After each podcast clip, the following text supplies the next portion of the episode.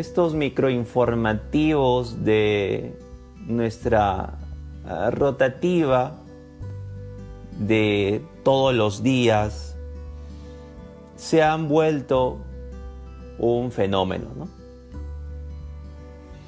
Eh, se han vuelto una necesidad, porque es la ventana que poseemos. Al no poder trasladarnos u ubicarnos físicamente en el lugar donde quisiéramos, haciendo o deshaciendo las cosas que no quisiéramos o sí quisiéramos, nos queda esto, esta ventana, ¿no? Y se ha visto que ya eh, algunos personajes reaparecen, algunos psicólogos hacen transmisiones en vivo, em, salen columnas de opinión, algunas muy criticadas eh, por su contenido, que lo estaremos conversando, y salen así, Estas transmisiones en vivo parece que son una necesidad para comunicarnos. Nosotros lo estamos haciendo porque bueno, lo hacemos todos los martes, como hoy día a las 12, y estamos retransmitiendo hacia nuestra casa radial, en Amauta. Pero son una necesidad, ¿no? es la necesidad de una autoafirmación de que aún seguimos aquí o que nos puedan ver, ¿no? Em, ¿qué, tan, ¿Qué tanta necesidad hay de interactuar en este contexto, ¿no? Mm, mm, estamos quizás pasando por una época que nos ha golpeado y la tierra ha dicho, estate quieto, estate quieto, tienes que quedarte en tu casa o si no te voy a consumir, ¿no? El COVID eh, mortal para un sector de la población, para otro yo diría que bastante molestoso.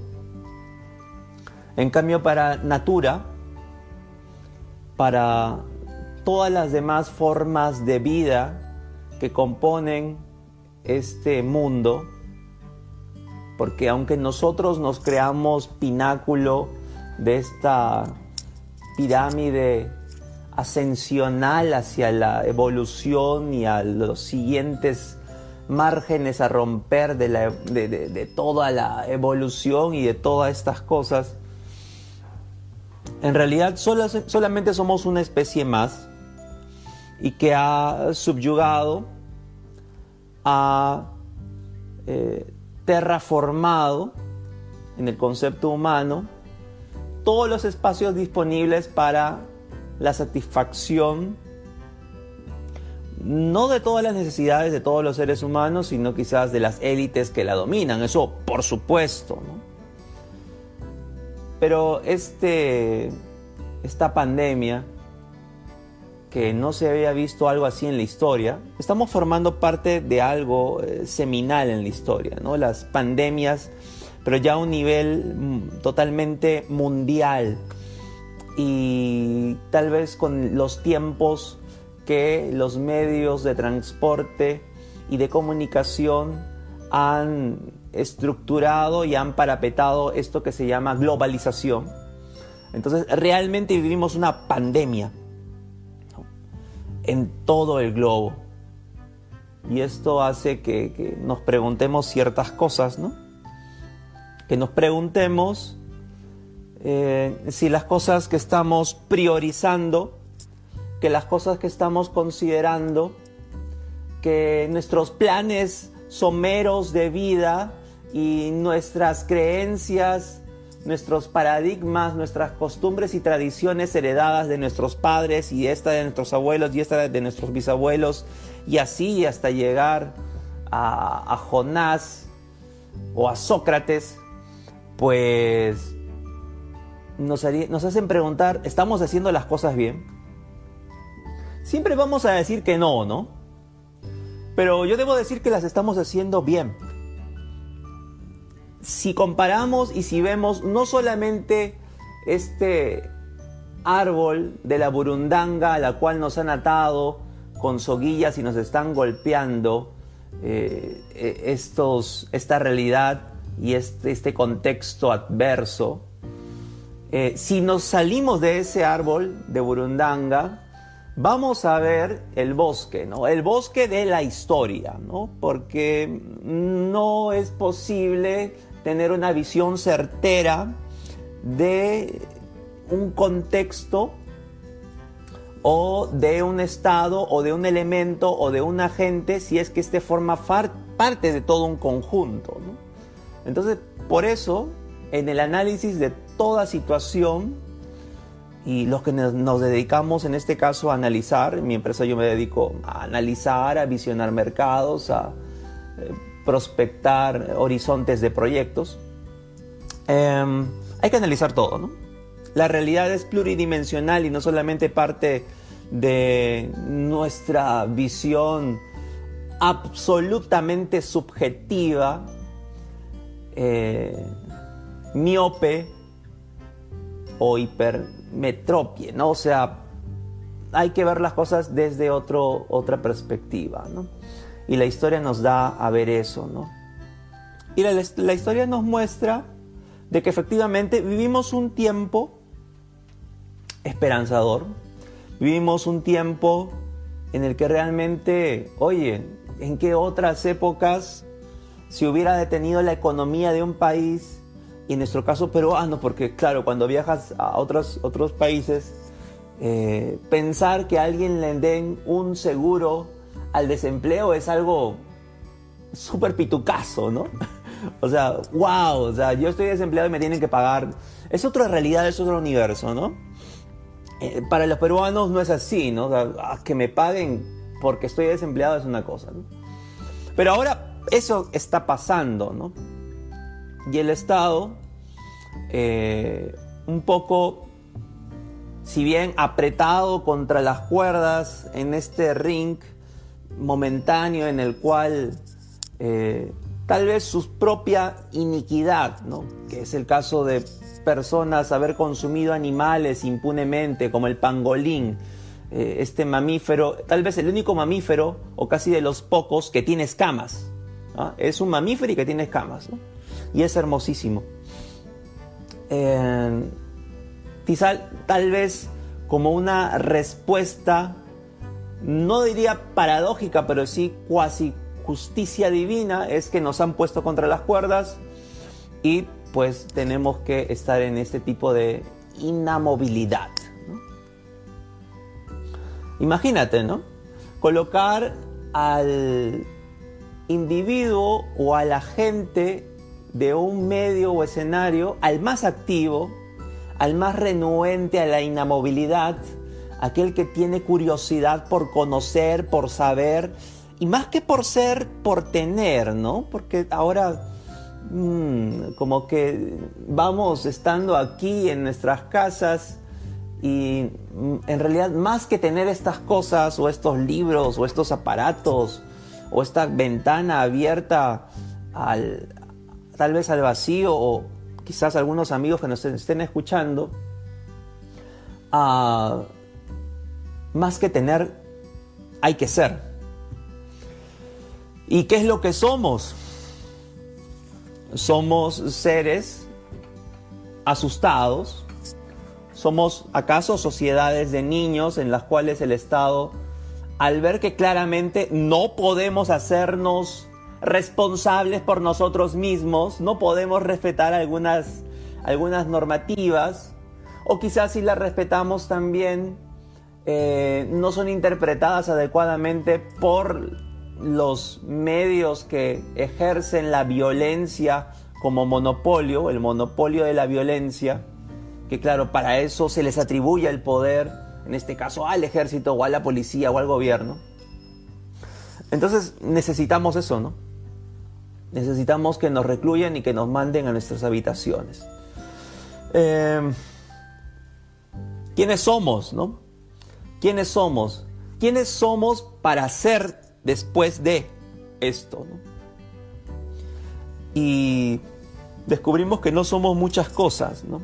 Descubrimos que el trabajo, nuestra labor, la función con la cual contribuimos dentro de nuestro sistema económico y social que nos provee de un determinado lugar de preponderancia en determinados círculos pequeños, medianos o grandes y que a la vez nos hacen formar parte de eh, el pueblo llano, de la élite, de las superélites, pues nos hace ver de que el trabajo, oye, es tal vez la cuestión medular de nuestra existencia, ¿no? Hablamos de la vida, por supuesto, adulta. Y al haber distanciamiento, ahora estamos proveyendo vida a aquellos, a cualquiera que le podría dar esta enfermedad. Pero el aislamiento, si bien da vida a la sociedad, da muerte al mercado. ¿no? Yo me imagino, y, lo digo con gran conocimiento de causa, porque por ahí he tenido un restaurante, eh, los amigos, los emprendedores, de gente, oye, que ha, puesto quizás un negocio, eh, y he visto negocios eh, recientes, ¿ah? Recientes, de restaurantes, no sé, pues de algún bar, alguna discoteca, y que este contexto es el más desfavorable para poder esperar siquiera un retorno o una recuperación de las inversiones que estas personas en estas industrias o sectores en específico han realizado. Es sumamente complicado. Y no solamente están ellos como responsables, sino estamos hablando de las personas en las cuales estos dueños, estos emprendedores proveen de trabajo, proveen de empleo. Empleo que provee dinero para las familias. Eh, entonces, ¿hay algo que se puede hacer frente a ello? El gobierno puede ayudar en algo. ¿no? Se están dando 380 soles para algunas familias. Está subvencionándose para ciertas empresas también para que les puedan pagar a sus trabajadores. Y por ahí vamos, ¿no? Por ahí vamos. Pero es una medida que indudablemente es al inmediato plazo, no puede ir más allá. Eh, hay que aceptar algo también, ¿no? Y es que la verdad es que pocas cosas puedes cambiar. Me refiero, si en este momento estás fregado, estás contra la lona, pues así va a ser. Así va a ser. Em, ¿Por qué? Porque el hoy es simplemente la consecución de las decisiones que hemos tomado no hace mucho, en el ayer. Es más, si acaso quisiéramos un futuro más prometedor, eh, no debemos preocuparnos por el futuro, sino por lo que estamos haciendo en este momento. Claramente la economía eh, es una parte esencial de nuestra vida. Sé que hablar de dinero es harto a veces farragoso, es harto a veces complejo y quizás es la cosa menos importante de las más importantes. Nadie se va a llevar dinero después de dejar esta existencia.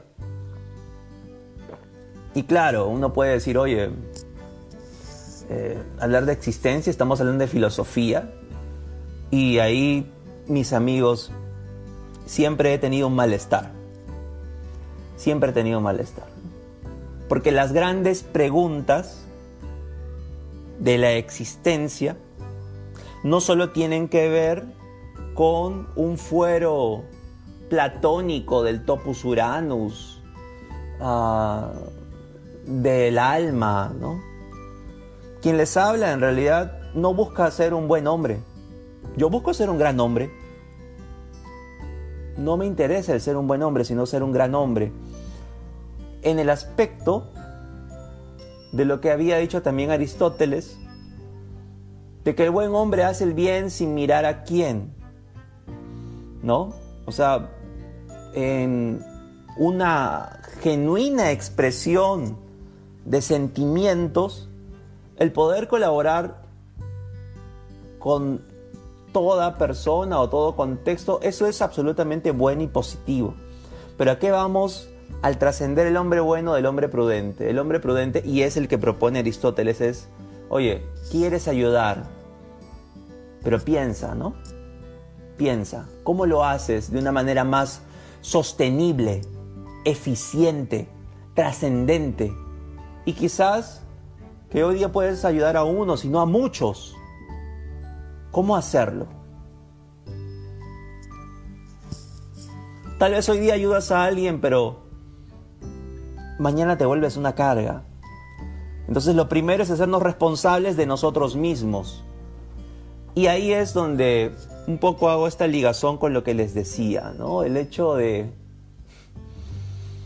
eh, hacernos preguntas, si bien parecieran un tanto gaseosas en base a cuáles son los planes que tengo para el futuro o qué sentido es que tenga dinero, es, como digo, ¿no? Sea, eh, estas esenciales dudas y cuestionamientos no debieran estar desligados ni divorciados de lo que pisamos en la tierra, de lo que comemos, de lo que queremos hacer, de las ambiciones materiales, pasionales y que entender que, por ejemplo, el dinero es importante, pero es, es, lo más importante de lo...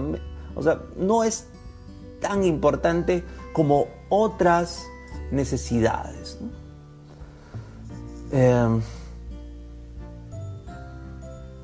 conversaba y me referían de que Marco Aurelio de Negri era un gran hombre, un gran hombre sabio, ¿no? Claro, todo esto porque lo hemos visto en televisión, ¿no? Si hubiéramos leído algún libro de él, esto es decir, si hubiéramos leído un libro de él, pues sería un tanto menos grande, ¿no? Pero como estuvo en una pantalla, entonces ese referente de la inteligencia o de la intelectualidad en el país, ¿no? Es una cosa, ¿me entienden? Tragicómica. Em, y me decía, no, este es lo máximo, ¿no? Así es, así deben ser los hombres más intelectuales del Perú. Disiento totalmente de eso. Disiento, reniego y no me queda más que, que sentarme en mi poltrona junto a los platos sucios de esta cuarentena y decir, la concha de la lora, o sea, la concha de la tortuga. Eh, es así. Porque si me estás poniendo de que, por ejemplo, Marco Leo de Negri es lo non plus ultra de la intelectualidad, y dentro de este tipo de ejemplos, si tú pones que ese es el máximo, no todos, por lógica, van a poder acceder al máximo, entonces van a acceder de la mitad para abajo. Entonces, Marco Aurelio de Negri debiera ser simplemente apenas el promedio, ¿no? la mitad. leer no debiera ser simplemente una extrafalaria actividad que dejamos a intelectuales o a poetas o empresarios que se toman bien su chamba. ¿no? Yo soy un empresario que trato de tomarme bien mi chamba y informarme sobre cómo se maneja la economía, sobre cómo se maneja la administración, el talento humano y la programación, por ejemplo. Em, la lectura es nutrición. La lectura, la lectura es simplemente programación en base a estructurar datos, preceptos y conceptos eh, armónicos, todos ellos que no están tal vez en un cubo, en una estructura cúbica, sino más bien como sistemas solares, donde nosotros estamos en el centro y todo lo demás nos rodea. Es otra forma de verlo. Entonces, esa cultura o esa esperanza de cultura o esa, esa proyección de nivel cultural o intelectual que tenemos es muy pobre. Necesitamos subirla. Y esto nos va a servir para poder hacerle frente a cualquier escenario. A cualquier escenario. Son 11, 12 y 28. Perfecto, estamos con el tiempo. A cualquier escenario. Claro, muchos ahora estamos un poco conmocionados con esta columna de una señora que tiene un apellido importante, rimbombante, eh, accionaria del grupo periodístico más grande del país, ¿no? y que ella ha escrito pues una serie de, de no sé, de pareceres eh, pareciera un tanto divorciada de la realidad. Em, no voy a referirme al contenido del mismo porque no tiene sentido hacerlo, pero lo que sí me debo preguntar es, cuando uno tiene tanta educación, tiene tanto dinero, ¿no se supone que uno se educa para poder ampliar sus horizontes?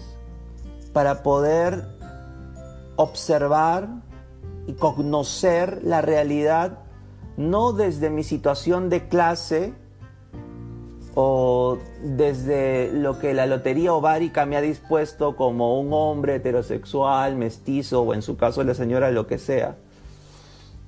Y, no será más bien verlo a través de toda la posible amplitud que el conocimiento me pueda proveer y no solamente verlo desde un edificio de tres pisos con 20 hectáreas. O sea, ¿hacia dónde está yendo el dinero? Ah? ¿Hacia dónde está yendo el dinero? Eh, ya tenía por ahí razón los premios Nobel cuando decían que si tú quieres ser rico, eh, o sea, la inteligencia te sirve, sí, pero rico, si quieres ser realmente rico, lo mejor que acrecienta tus probabilidades en un 90% es haber nacido rico.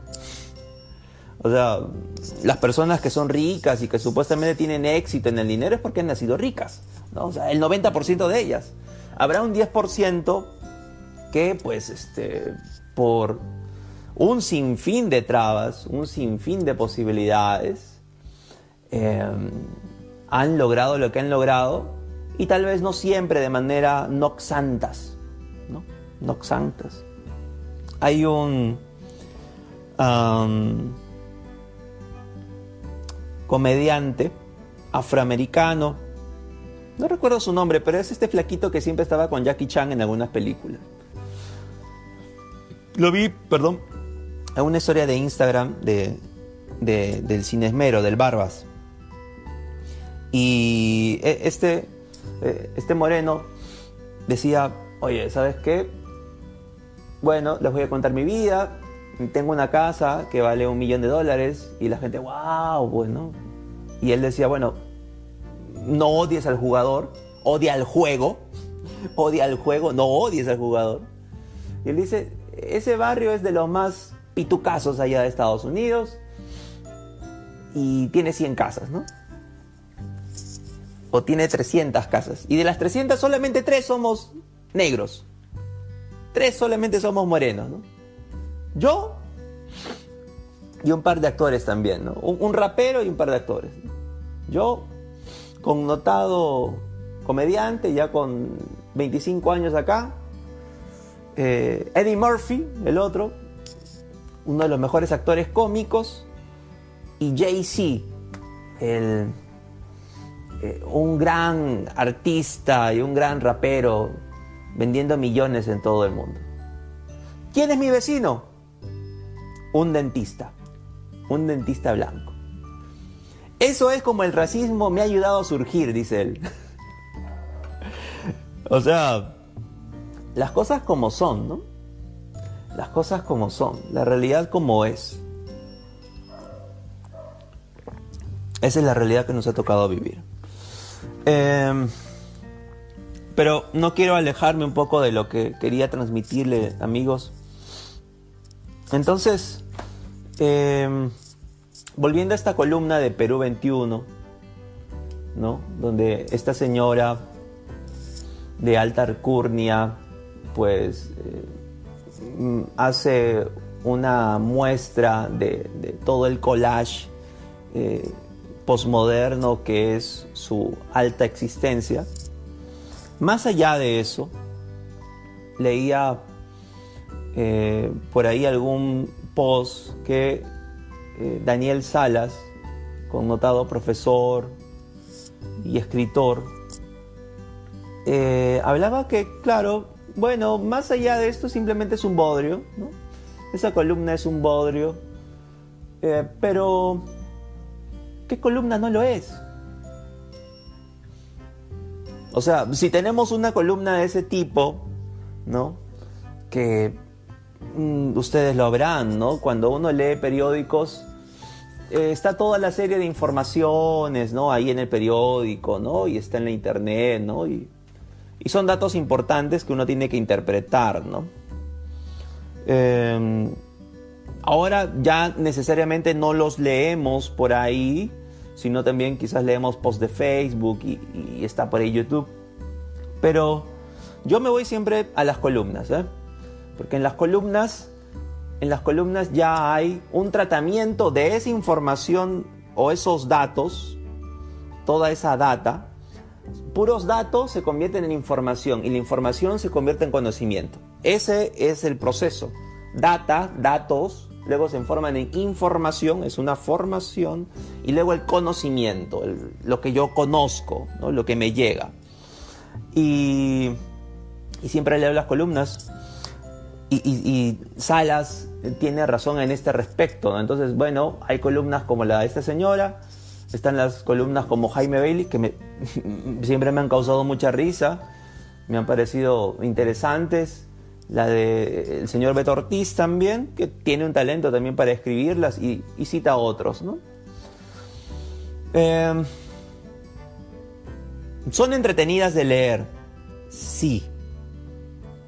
Pero, y ahí, aquí creo que tiene razón Salas en el aspecto de que, oye, simplemente son bodrio bien bonito, ¿no? O sea, son cosas que escriben algunos literatos pero ¿dónde está el tratamiento de fondo de la realidad? ¿Dónde está la crítica? ¿O es que, como por ahí una abusada periodista me dijo, o es que las columnas son solamente para hacer relaciones sociales? Es decir, yo pongo a eh, determinado periodista o determinado influencer o alguna persona que tenga alguna llegada y simplemente la pongo ahí. ¿no? no tiene que criticar nada, no tiene que analizar nada, simplemente le a él le pongo, a él le doy reflector y luz y él me da lo que me tiene que dar. ¿no? Entonces, eso es realmente ofensivo. Es realmente ofensivo. Yo no voy, eso sí, eh, con que se haga una legislación y que se diga que se tiene que hacer, que se tiene que poner cultura. No, nada de eso, no tiene nada que ver. ¿no? El libre mercado hasta el momento es el sistema menos nocivo que hemos conocido y poner algún tipo de controlismo va a ser súper contraproducente, ¿no? porque ¿quiénes lo van a poner? Lo van a poner el Estado. ¿Quiénes son los que forman el Estado? Quisiera pensar, como lo hay, algunos profesionales que ven su carrera y la quieren llevar de la manera más seria. Pero ellos no son los que tienen el poder. En, muchas veces eh, lo tienen los demagogos, los que llegan al gobierno, ¿no? Ahora, por ejemplo, eh, aquí he visto que hay un, congresista en la región Ica que está haciendo ollas comunes. Me parece una buena labor. Hay que ayudar al prójimo. Eh, la caridad es buena, es positiva, pero no se debe olvidar de que la función principal de ser un congresista no es simplemente hacer populismo y hacer también una campaña eh, preeleccionaria eh, para salir de nuevo de las elecciones, sino de fiscalizar. Fiscalizar. Son 200 millones de soles que el gobierno nacional está transfiriendo a las municipalidades.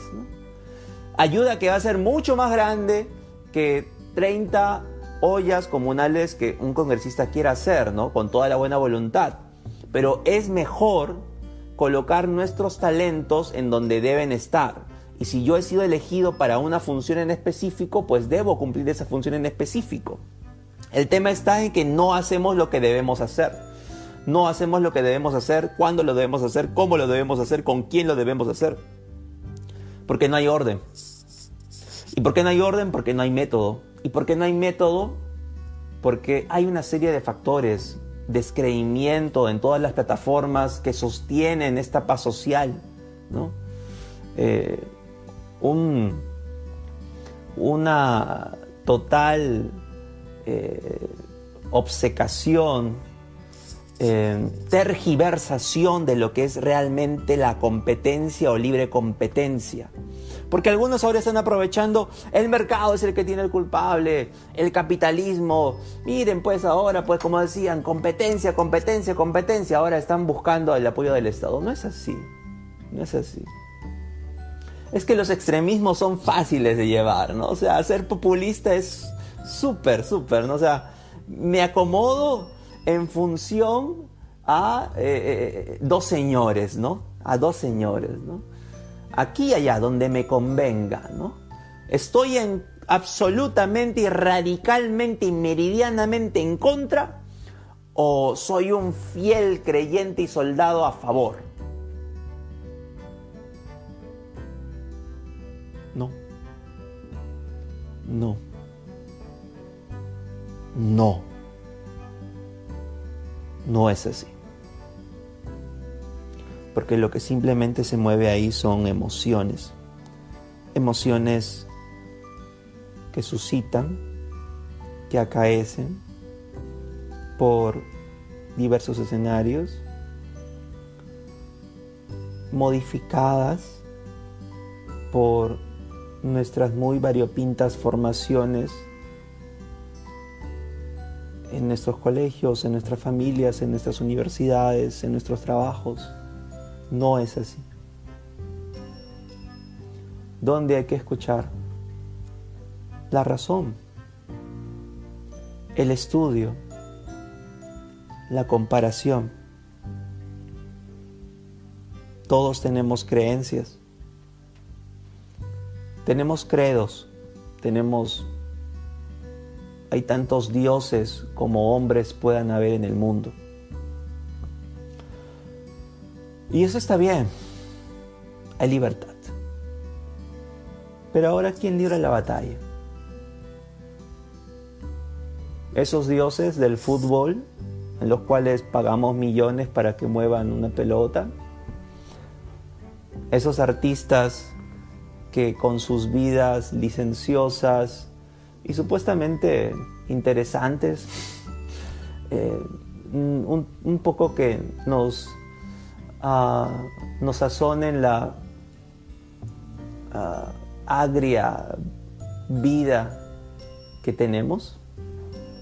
¿O son ahora los profesionales, los médicos, las enfermeras, ahí un saludo a mi madre, las personas de medicina, los investigadores y los hombres de ciencia que están poniendo en primera línea como carne de cañón para hacer frente a esto.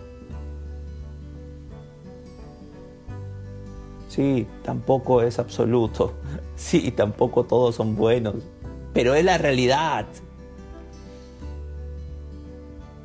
Te pagabas a Cristiano Ronaldo 1.200 millones de dólares al año y solamente le pagas a un investigador biólogo 1.200 soles o 1.200 dólares al mes. ¿Qué esperabas? ¿Qué esperabas? El mundo se, se mueve de esa forma. Hay que aceptar la realidad. Hay que movernos de acuerdo a los tiempos. Y muchas cosas van a cambiar. Muchas cosas van a cambiar. Yo creo que, em, y este es mi, si se me permite acaso desde mi muy pequeña y, obcecada posición de vista, este es un llamamiento a los jóvenes. Dense cuenta cuáles son las industrias que se mueven ahora. El manejo de la tecnología, del teletrabajo, y que el teletrabajo tiene que ver con el, conocimiento mismo de estos canales de comunicación, así como de eh, principios de organización que están basados en los fundamentos de la administración, pues eh, son fundamentos y son conceptos y preceptos a imbuir y a introducir en nuestro legajo.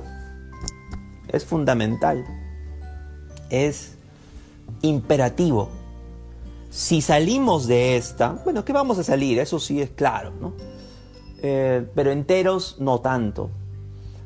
Si salimos de esta, entonces hay que aprender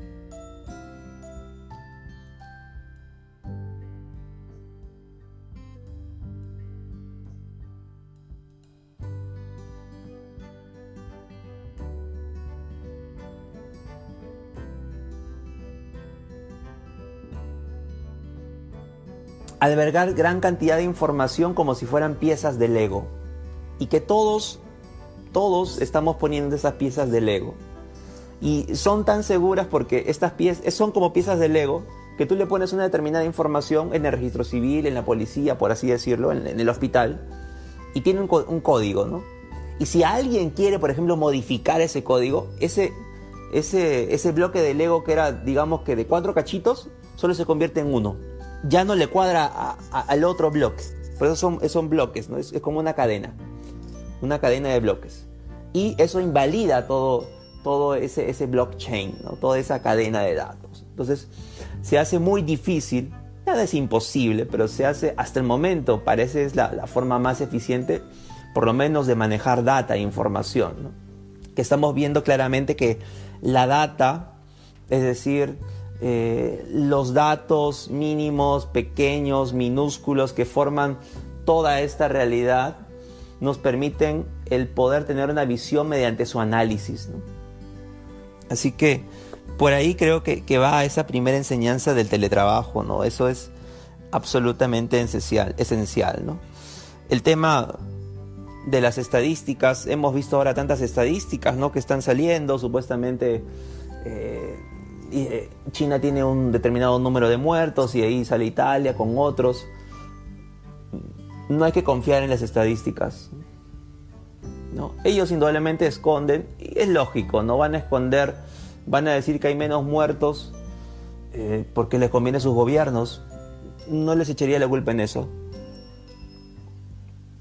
Cuando tú eres un hombre o una mujer de Estado o tienes responsabilidades eh, con otros, ¿no?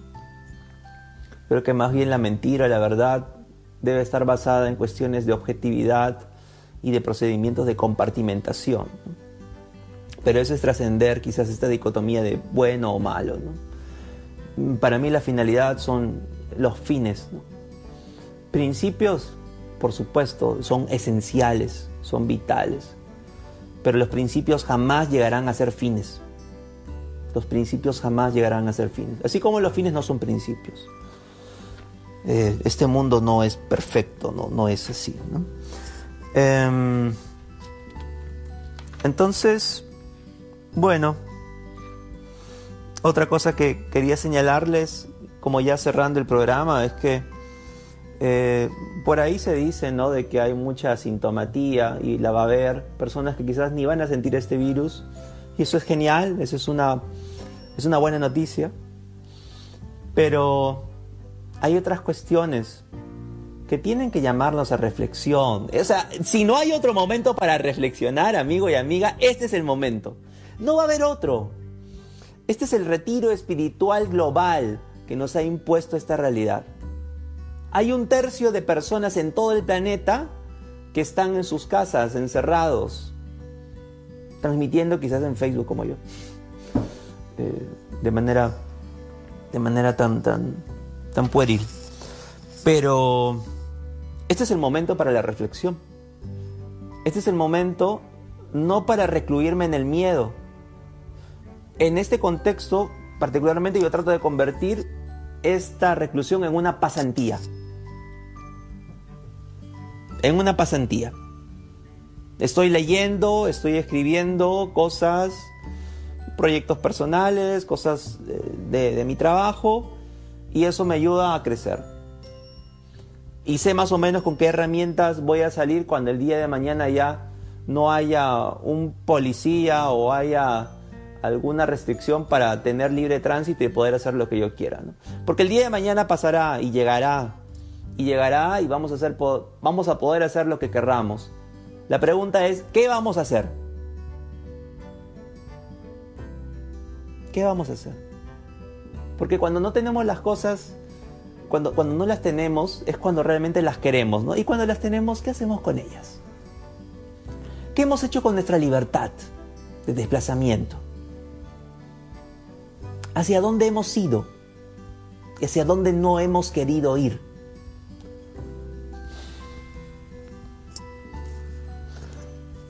Y quiero repetir ahí, esto no es una pregunta filosófica, esto no es una pregunta de Platón o Aristóteles, eso tiene que ver con la vida misma. Cuando yo he estado capacitando a personas para el trabajo, las cosas que estamos haciendo ahorita en teletrabajo, personas que tienen gran potencial, eh, pero me doy cuenta que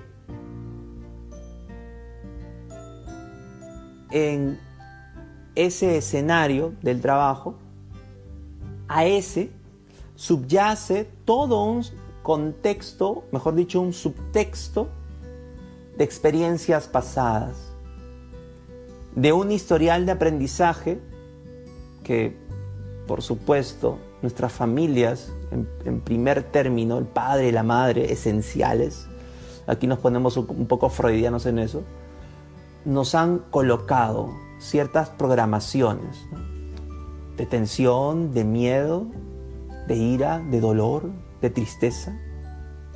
¿Nuestra vida acaso ha sido una eterna depresión que la hemos pintado con resaltadores y serpentinas y solamente lluvias? Entonces, em, he visto eso, ¿no? He visto que todo está conectado. Que si realmente quieres ser más productivo, quieres ser más rico, que es plausible, también tienes que repararte en el aspecto no solamente intelectual, sino mental y moral. Que lo que te hace más feliz o lo que te, va a hacer, te va a dar más vigor, más vida, más efectividad, más, más todo, no es solamente o no es el dinero o no es la fama. ¿Sabes lo que es? Las buenas relaciones con los demás, las buenas relaciones con las personas hay un estudio de la Universidad de Harvard que han hecho por 75 años a 750 hombres. Han pasado cuatro directores por este estudio, ¿no? O sea, cuatro generaciones de directores para poder llevar a esto, ¿no? Y ahora están estudiando a los 2.000 descendientes de estas 75 personas. Y estas personas, cuando fueron jóvenes, les preguntaron, oye, este, ¿qué es lo que más eh, te puede proveer felicidad, ¿no? Mm, dijeron el dinero, el poder, la fama, ¿no? Lo que nosotros decimos tradicionalmente y, cómo no, yo también en, alguna conversación con tragos y, amigos lo he dicho también, ¿no? Em, pero ¿qué dice ese estudio, no? Un estudio, estamos hablando de data, ¿no? ¿Lo dice algo? ¿Cómo es, no? La ciencia a veces toma el camino largo y, tal vez el conocimiento más sutil, eh, el conocimiento de la filosofía, de la historia, llega a ese tipo de, información, pero por otra vía. con lo cual quiere decir que realmente todos somos inteligentes, sino que no nos damos cuenta o no nos queremos dar cuenta o no queremos ser inteligentes. Bueno, este dato dice, el resultado fue este. El secreto de la felicidad de estos 75 hombres, de estos 750 hombres, perdón, eh, con ahora una descendencia de 2.000 descendientes, por 75 años, es esta. La felicidad son las buenas y estrechas relaciones. La que tenemos con nuestras familias, con nuestros amigos, con nuestra comunidad, con nuestro perro, con nosotros mismos. Eso es lo que provee la real felicidad. Y claro, si te interesa la productividad como me interesa a mí, eh, no buscamos la felicidad quizás como una religión, pero sí como un estado preferente, ¿no? Eh, de habituación, de discurrir en, en, esta pasarela que es la vida, ¿no? ¿Por qué? Porque queremos ver feliz a los demás. Yo no podría ser feliz si yo no veo feliz a los que quiero. No tendría sentido para mí esa felicidad. Solo podría ser feliz dando felicidad y haciendo feliz al resto. Eh, así que este estudio me parece que entra en correlato con muchos místicos orientales, eh, maestros occidentales, el mismo Buda, el mismo Jesús, que han llegado a esa misma conclusión sin Harvard haberse lanzado todos esos millones estudiando eso, ¿no? Así que eso es esencial, amigos. Bien, estamos llegando ya en la parte, parte final, son las 12 y 54, aquí que eh, no voy a comprarme una radio porque eh, yo sigo el programa, bueno, por Facebook, por mi tablet o por la aplicación de Amauta pero hay que tener ahora, ¿no? en estos tiempos una, una radio, una radio analógica, ¿ya? La vamos, a, la vamos a conseguir. Bien amigos, eso creo que ha sido todo por el día de hoy. Espero no haber quizás sido tan intenso como otras veces. Estoy tomando agua por si acaso, no es otra cosa. Y creo que este es el momento de reflexión para hacer las cosas bien Mm, reitero, abrámonos a otro tipo de pensamiento. Conozco seres humanos, tengo el gusto, tengo el honor de conocer amigos y amigas, seres humanos fenomenales, mejores que yo. Hombres y mujeres que tienen talentos. Pero quizás lo que he podido ver y lo que he aprendido de ellos es que son tan excelentes a veces en algunas cosas porque es que no se han abierto a otras, ¿no? no han buscado el equilibrio, eh, el panorama completo. Se han quedado con dos o tres árboles del jardín de la ciencia y, ahí se han cerrado. Creo que lo importante es abrirnos, escuchar a los que piensan distinto a nosotros, ¿eh? escucharlos, no juzgarlos, escuchar a las personas que piensan distinto a nosotros. Así piensen tonterías supuestamente. Eh, eso solamente es un prejuicio nuestro. Hay que escuchar a las personas en la medida de lo posible, en la medida de los recursos que podamos poseer, y vamos a ser más sabios. Y también vamos a poder otorgarles lo poco que tenemos a los demás. Hay que compartir, hay que compartir, pero también hay que producir. Y el Estado y cualquier rey, según Maquiavelo en El Príncipe, sería un tonto si solamente está dando. Ya, hay que producir. ¿Cómo lo hacemos? Un montón de políticos ahora están saliendo y con esto cierro ya. Esto de las AFPs, ¿no? Que van a sacar, que hay que sacar en estas AFPs. Me parece bien, sí. Pero ellos no producen nada. Ese dinero es de nosotros. Que nadie venga a decir de que, ah, saqué una ley y que por, nos, por mí están sacando ese dinero, ¿no? Ese dinero es de nosotros. A ver, ¿quién dice ahora cómo salimos de esta crisis? ¿Cómo producimos? ¿Cómo hacemos dinero? ¿De dónde va a comer la gente? Esas son las reales soluciones que debiera dar el gobierno y los políticos. Y eso no lo va a dar personas que simplemente han llegado por la ambición de poder, sino gente realmente pensante. Necesitamos escuchar a la academia, necesitamos escuchar a los libros, necesitamos escuchar y ahora releer la historia de las crisis económicas que han pasado en esta vida y hacer una extrapolación de cuáles han sido las buenas prácticas y las malas prácticas que tenemos que hacer o evitar hacer. Esa es la idea. Es pensar, es planificar, es actuar en este momento. Y utilizar este momento no solamente como un sofá o, como un cuarto del pánico que se convierte en nuestras casas, sino como un laboratorio y un museo juntos para poder recabar de lo pasado lo que podemos aplicar ahora y como un laboratorio para poder ir esquematizando, poder elucubrando, poder armando nuestra ficha de ajedrez o de Go para ver qué es lo que hacemos después. Eso es lo que tenemos que hacer. El miedo no se vence simplemente con reclusión, sino con preparación. Bien amigos, entonces eso ha sido todo el día de hoy. Yo me despido, espero que esta transmisión les haya servido y eh, encantado siempre y muchas gracias por seguirnos por este canal de Amauta Radio. Mi nombre es José de la Roca, esto es La Concha la Tortuga y conmigo será hasta el próximo martes. Chau, chau, permiso.